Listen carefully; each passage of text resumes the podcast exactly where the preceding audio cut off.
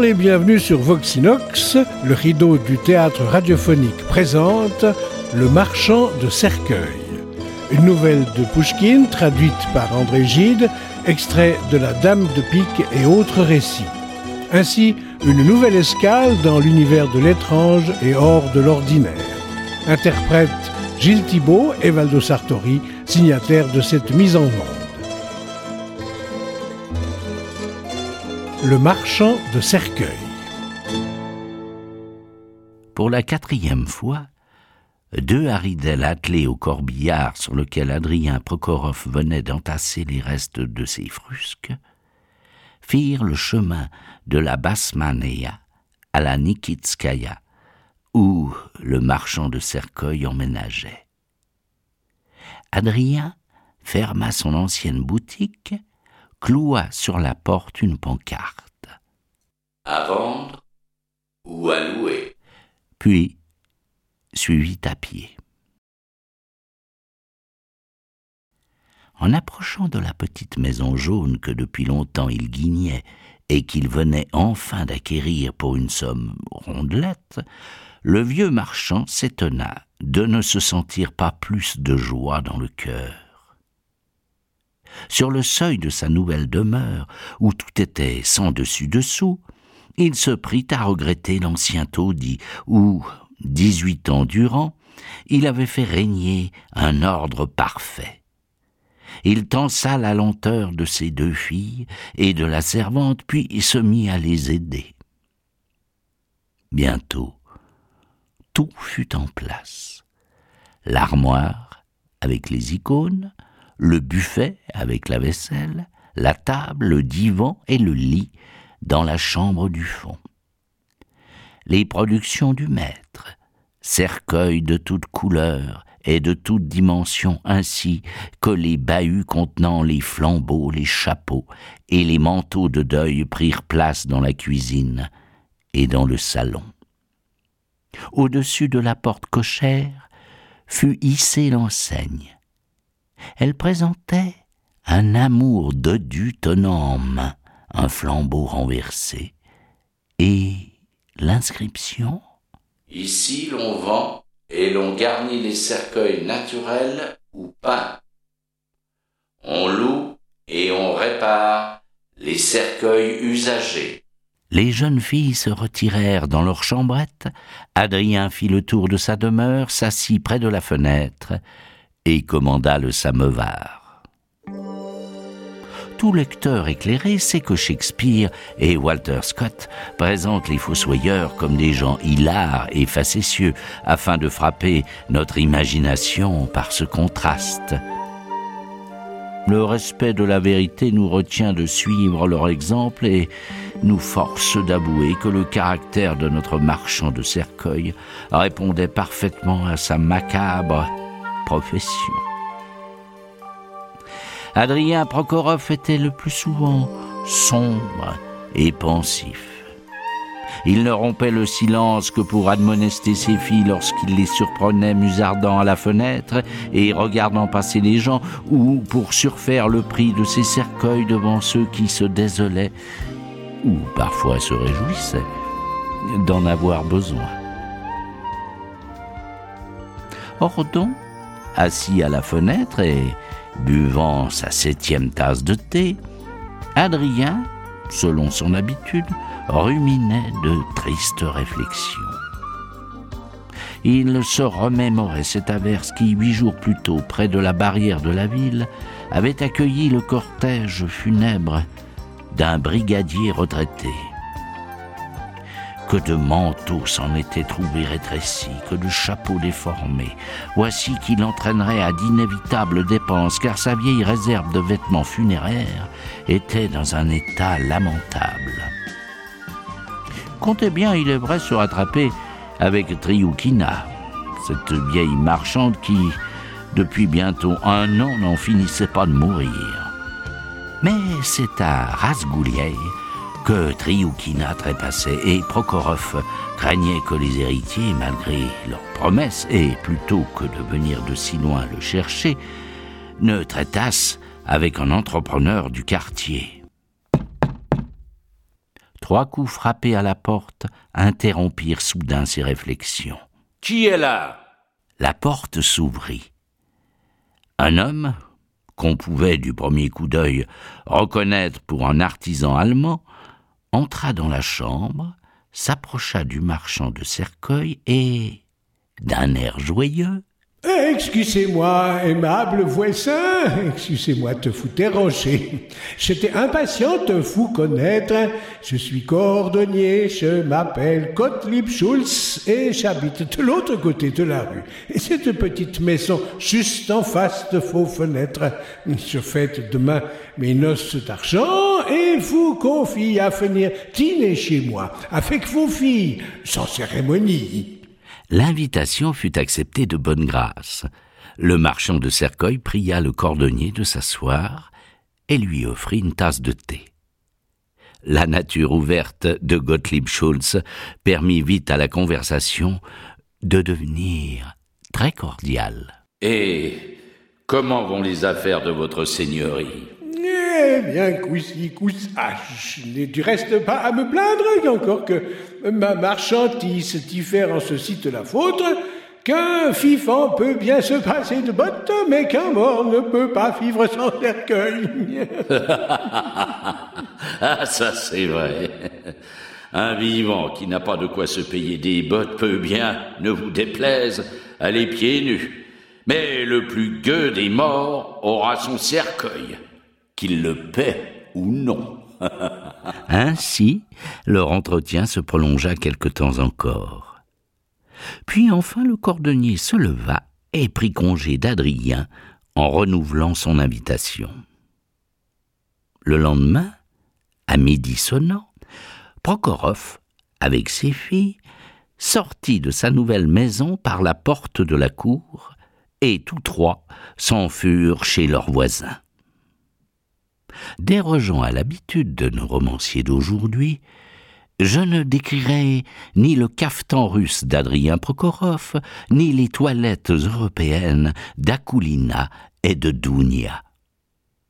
J'estime néanmoins qu'il n'est pas superflu de noter que les deux jeunes filles s'étaient coiffées de chapeaux jaunes et avaient chaussé des souliers rouges, ce qui ne leur arrivait que dans des circonstances solennelles le logement exigu du cordonnier était rempli de convives, pour la plupart des artisans allemands accompagnés de leurs femmes et de leurs aides. En fait de fonctionnaires russes, il n'y avait là qu'un sergent de ville, le finnois Yurko, qui, malgré sa modeste condition, avait su gagner la bienveillance particulière de notre hôte. Depuis 25 ans, il remplissait ses fonctions. Presque tous les Allemands domiciliés près de la porte Nikitskaya connaissaient Yurko. Et même, il arrivait à certains d'entre eux de passer chez lui la nuit du dimanche au lundi, au poste. Adrien s'empressa de lier connaissance avec cet homme dont, tôt ou tard, on pouvait avoir besoin, et lorsque les invités se mirent à table, il s'assit à côté de lui. Monsieur et Madame Schulz et leur fille Liselotte, demoiselle de 17 ans, tout en dînant avec leurs invités et faisant les honneurs de la table, aidaient la cuisinière à servir. La bière coulait à flot. Yurko mangeait comme quatre. Adrien lui tenait tête. Ses filles faisaient les fines bouches. D'heure en heure, la conversation devenait plus bruyante.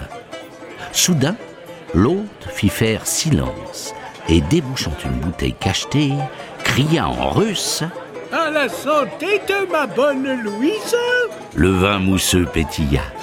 Le cordonnier posa tendrement ses lèvres sur le frais visage de sa compagne quadragénaire, et les convives, bruyamment, vidèrent leurs verres à la santé de la bonne Louise. La santé de mes aimables invités. S'écria l'hôte en débouchant une deuxième bouteille, et les invités de remercier et de trinquer de nouveau.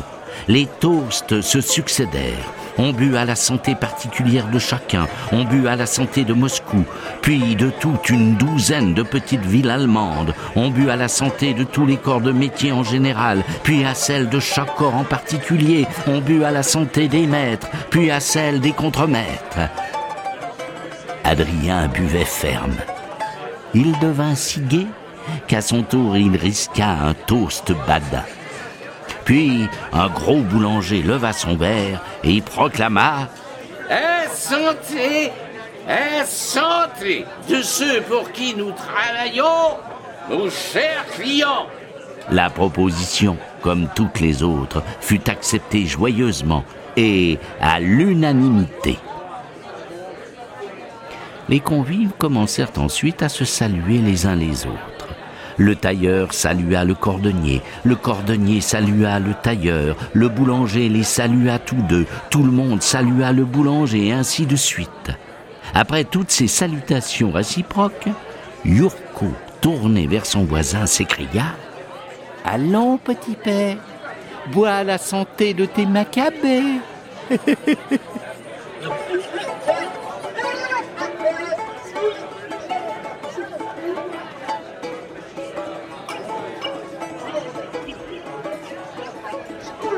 Tout le monde se mit à rire.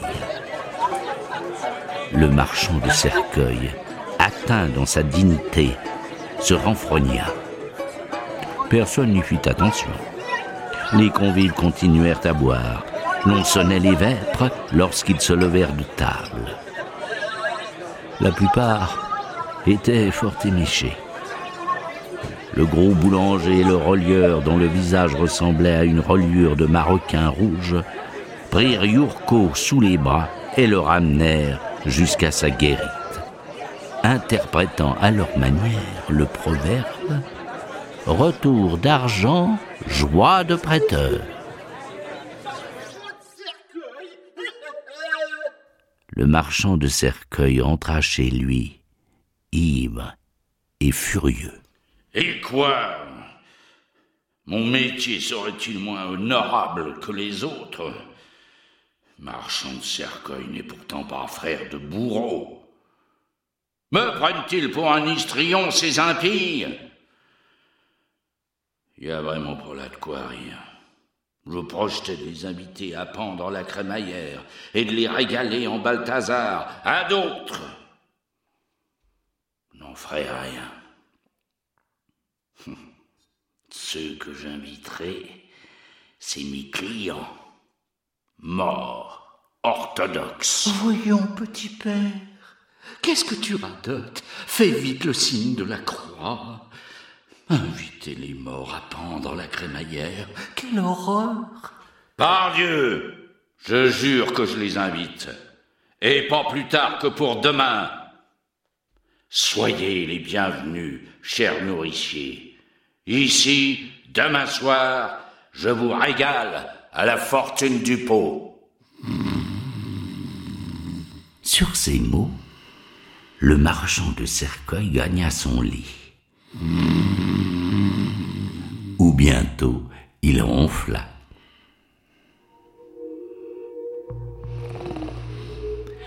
On vint le réveiller avant l'aube.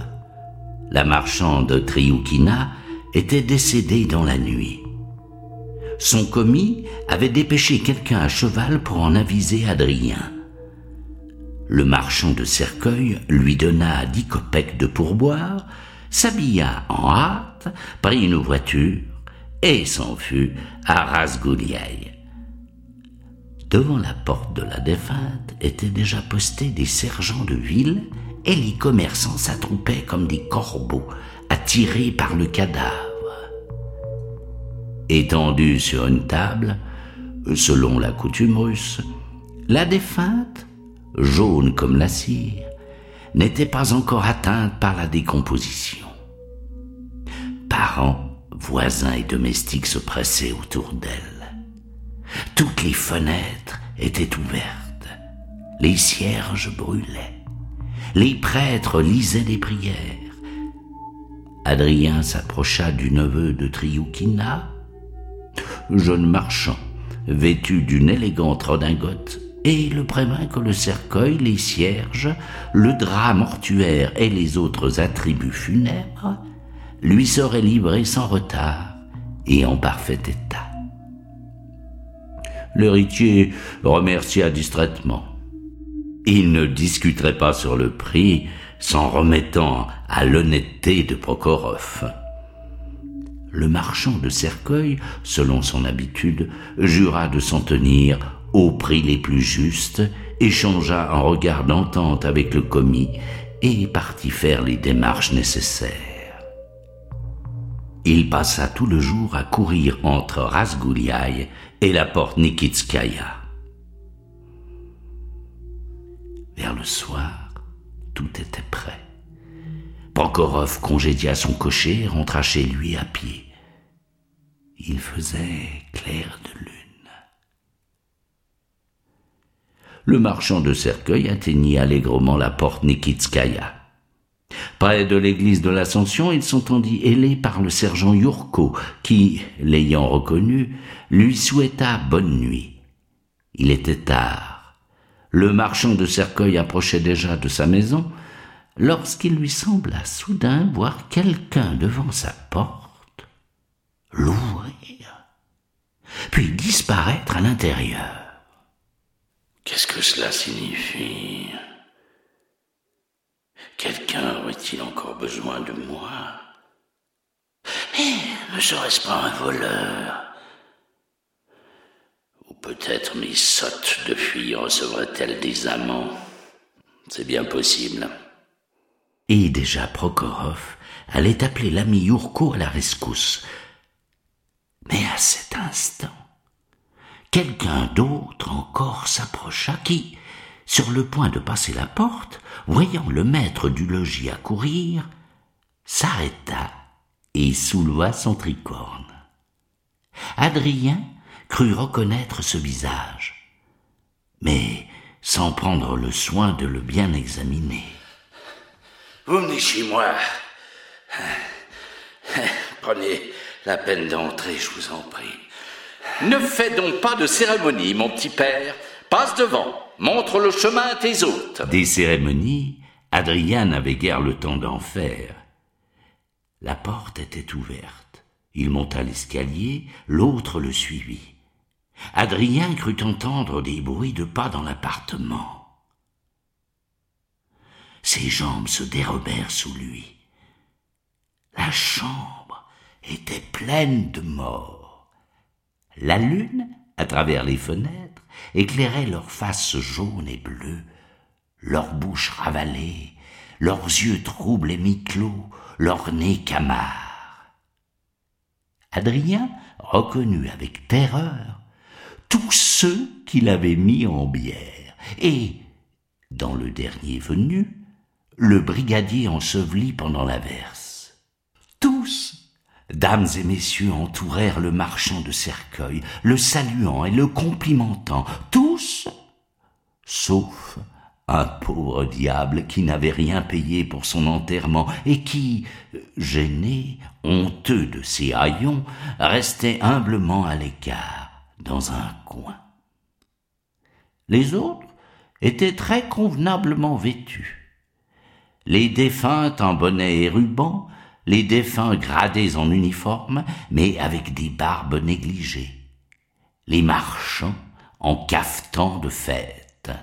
Ah, ton invitation, Prokhorov, au nom de toute l'honorable compagnie, nous nous sommes tous levés.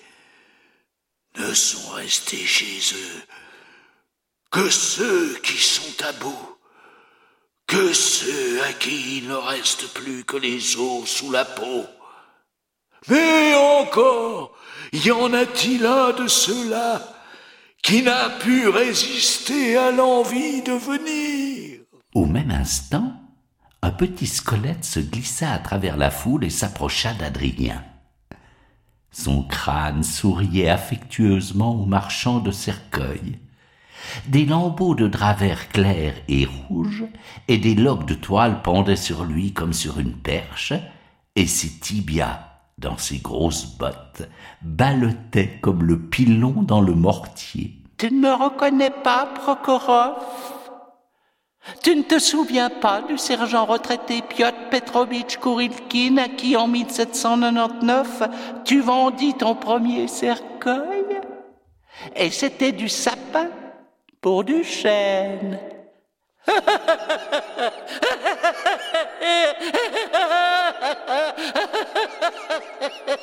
À ces mots, le squelette ouvrit les bras. Adrien jeta un cri. Et dans un grand effort le repoussa. Piotr Petrovitch chancela et tomba en miettes. Un murmure d'indignation s'éleva parmi les morts. Tous se mirent à défendre l'honneur de leurs camarades et assaillir Adrien avec imprécation et menaces. Le pauvre hôte, assourdi par leurs cris et à demi étouffé, perdit contenance et, s'écroulant sur les débris du sergent, s'évanouit.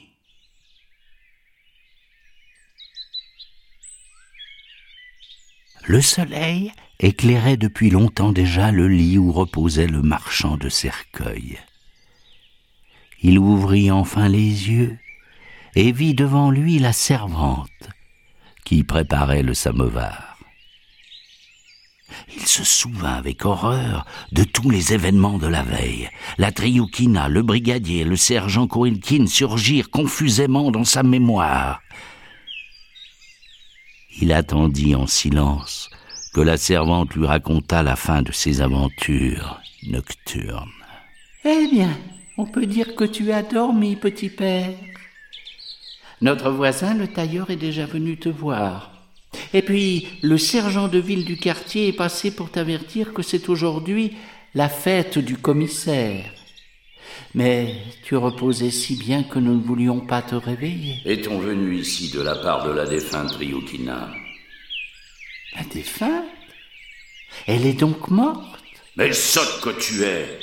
Ne m'as-tu pas aidé toi-même hier à préparer son enterrement? Que dis-tu là, petit père? Aurais-tu perdu la raison? Ou pas encore fini de cuver ton vin d'hier soir? De quel enterrement parles-tu? Tu as fait la noce tout le jour d'hier chez l'Allemand. Tu es rentré ivre.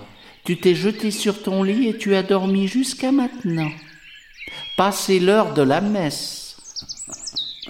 pas possible. Pour sûr que c'est comme ça. Eh bien, si c'est pour sûr, apporte vite le thé et va chercher mes filles.